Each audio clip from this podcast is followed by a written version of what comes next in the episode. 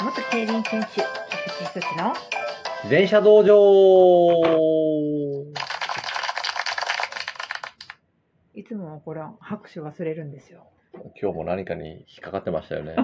どかって。これは何かの種ですかね。種ですね。種の入れ物ですね。はい。なんか種を集めるのが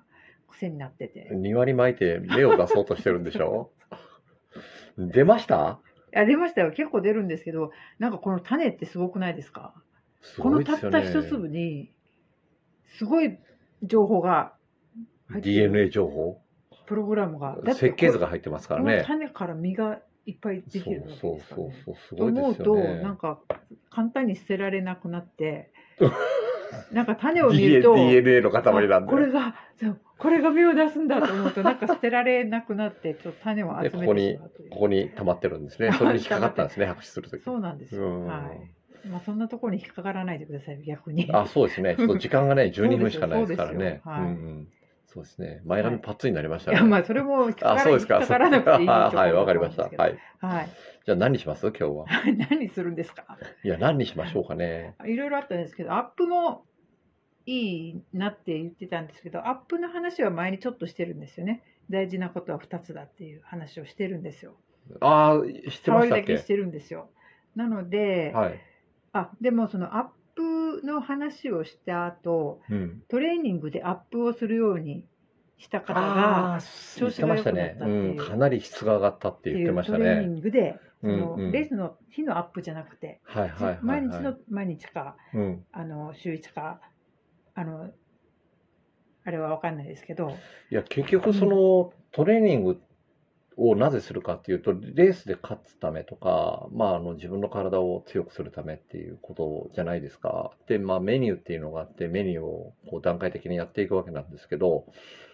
そのメニューが始まる前に、自分の体があまり動かない状態で始まると、効率は悪いんですよね。そうですよ考えればそうですよね。体全然動いてない状態で始めるでしょ。そうすると、こう、無理やり、こう、体を力んで使って、うんその、ある程度の出力出したりとか、心拍上げたりすると、やっぱり滑らかに動かないですからそうでね。すよね、うん。例えば毎日練習をするアスリートとか、いうん例えば部活動とか、はい。そういった現場では毎日やった方がいいんですかアップですアッかプもちろんです。あもちろんですよ。もうアップ相当やりますよ、しっかりー。あ毎日、はいやったら毎日そのやっぱりトレーニングの前に前にもアップあ、というしっかりやります。考え方がありますね。で、クールダウンもやりますあね、ーしっかり。なんかこう自分でやってると例えば、はい。トレーニング始めとアップが一緒になってる感じがあるけどきちんとアップはアップで分けて考えた方がいいんですか逆に言ったら、うんアップの時間しっかりとって、トレーニングのメニューする時間短くした方が効率はいいんじゃないかなと思うんですよね。トータルあ、トータルその使える時間間があるとするじゃないですか。だからトータル使える時間があるとした中に、メニューを盛り込んで途中から体を動くようにして、えー結果メニューを終わらすっていうと、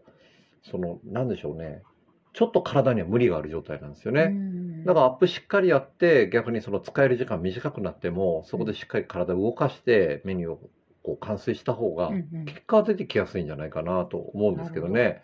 あと、クールダウンもやってないとね、あーそっかどんどん疲れ溜まってきますよ。そっかこの3つが大きなセットですね、セットです、アセップットメニです。ュークールダウンそうですで、メニューが終わった後に、クールダウンをないがしろにすると、大体2、3日経って体動かなくなってくるんですよ。あーそれも自分目の当たりにしてるんですよね。うんうん、ちょっと雑にクールダウンしてる選手見ると、大体疲れ溜まってます もんね。で、次の日の練習の質が下がるんで、あーうん悪循環悪循環になってくるんですよ。うんうんやってるのにえー結果が出ないってなってくるんで、まずそ、そういう、そのね、選手については、アップとクールダウンの考え方しっかり教えて、もうそれでもやらなかったらしょうがないんですけどう、んまあそこを大事にするようにね、指導してますけど。うんううん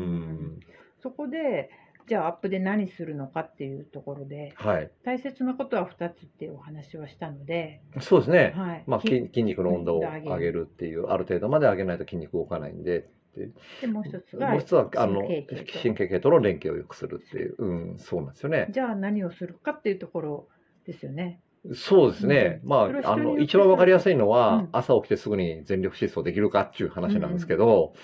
まあその段階を追ってね、自分の体をこう全開に使えるような段階でアップをしていかないといけないんで、うんまあ無理がなく全開に迎えるっていうね。それは例えば自転車に乗る人は自転車に乗ること以外のことでもいいっていうことですかまあ短距離の選手たちはランニングしたりしますけどね。んうん、ランニングして心拍上げて体ぬくめた後自転車に乗るとか、そうするとアップ時間ちょっと短くできるんで、うんまあそういう手法は使えますうし、ん逆にコーディネーション的な動きをして自転車に乗るっていうこともやってますよね。ああコーディネーション。うんうんうんうんこのこのコーディネーションってああんまり性的ストレッチよりはダイナミックストレッチ。まあ、ダイナミックストレッチですね、せあのーねえーと止めるようなストレッチはせずに、ん動きながら関節を可動域上げて、うんで体を動かしやすくしうて、んでまあ、自分だったら体幹しっかりある程度やるんですよ。そこから自転車に乗った方がこう感覚がつかみやすいですね、うん体が動く感覚までにあまり時間かからないっていうか、そっか。で、うんローラー乗ってからっていうのもいいんですかそうですね心拍徐々に上げながら、うんまあ言ったら、こうね、ある程度こうしっかり全階層に近い状態になれば、なるためには、まあかなり心拍も一回上げないといけないですし、うんまあそこからメニューに入っていくっていうのがね、うん理想ですけど。うんコーディネーションで結構心拍を上げるって言ったら、いや、心拍はコーディネーションで上げるというよりも、うん体を動かしやすくするってすいるうっていう考え方じゃないかな。うんうんなるほどうんその辺のどれぐらいやったらいいのかっていうのを自分で探りながらメニューに入っていくっていうのも楽しみになそうですよね。かもしれないでですね、意外とその、うんなんでしょうね、あのー、体が早く仕上がるっていう体にもでき出るんですよ、実際。早く仕上がる例えば、そ体になっていの、く。うん、その最初の頃は、体がこう全開に動くのに、まあ、アップが30分かかったんですけど、まあ、20分でそこまでに持っていけるっていう、うん、風にもなりやすいですよね。ああそっか。うんうんうんうんまあそうなるとトレーニングうんうのんそのメニューをやる時間がちょっと増えるうんんうん増えでるし全体の時間に比べるとうんそうすると質が上がるじゃないですか。なるほど。ううん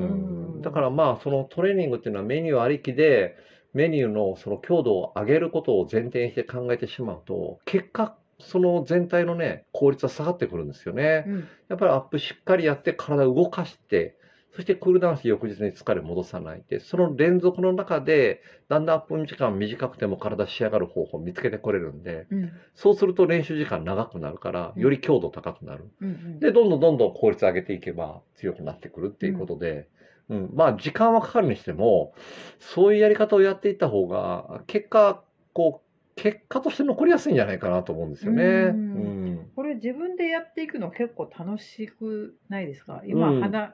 聞いてたら楽しい、楽しいですそよんなね。感じに。で記録取ってると意外といいですよね。ああこれぐらいやったらそうそうそうそ体うがそうそうこれぐらいになるとか、うんまああの簡単なうこんう記録にした方がいいんで、うんまああの自分は10段階評価の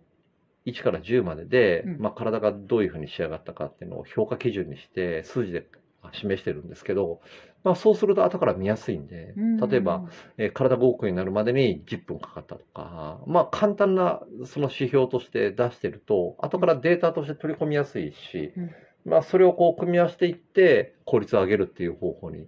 うんできるんで、記録は残しといた方がいいですよなね。るほど、うんうんうんやることっていうのはさっきと先ほどお話したように、まあ、例えば走ったりとか、はい。ローラー乗ったりとかはい。コーディネーションやったりとかそうダ。イナミックストレッチやったりとかそう。いろんなことを組み合わせてそう自なんで分がす。一そうなんです番キー温度上がっては神い経系統が連携が良くなるかっていうところを探っていくっていうのが、そうですね。これも一つの、その、なんでしょうね、えートレーニングのテクニックとしては、こう、極めていくっていうのは面白いと思うんですけ面ど白いね。ですよね、ううんうんんうんいいですよねいろんなはいメニューやってみたり、そうそうそうそうちょっと走ってみようから今日はそとうかそうそうそうそうそう。うんうんだから基本的には体が動く、こう、うまく滑らかに動くっていうのは、ある程度こう、時間が必要なんで、うんまあ、その時間をどう作っていくかっていうのと、その内容とか考えながら、結果体が動くようになってトレーニングした方が、やっ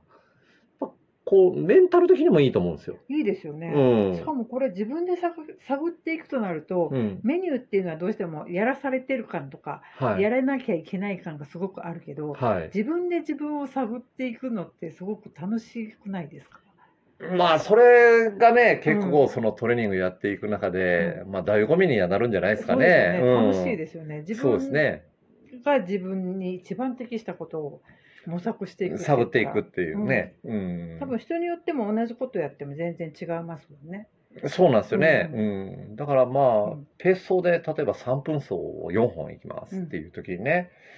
まあそのある選手は、じゃあ、あの、1本目アップで2本目3本目、ね、少し疲れを起こして4本目でこうちゃんとしての後クリアしたらいいよっていうと本当に練習してるのは4本目じゃないですか。うん。うん、だけどもう体が動くようにして1本目からやると、まあ、本当にあの本来の練習の目的に近い状態になるんで、うんもしくはもうレースに近い状態でできるんで、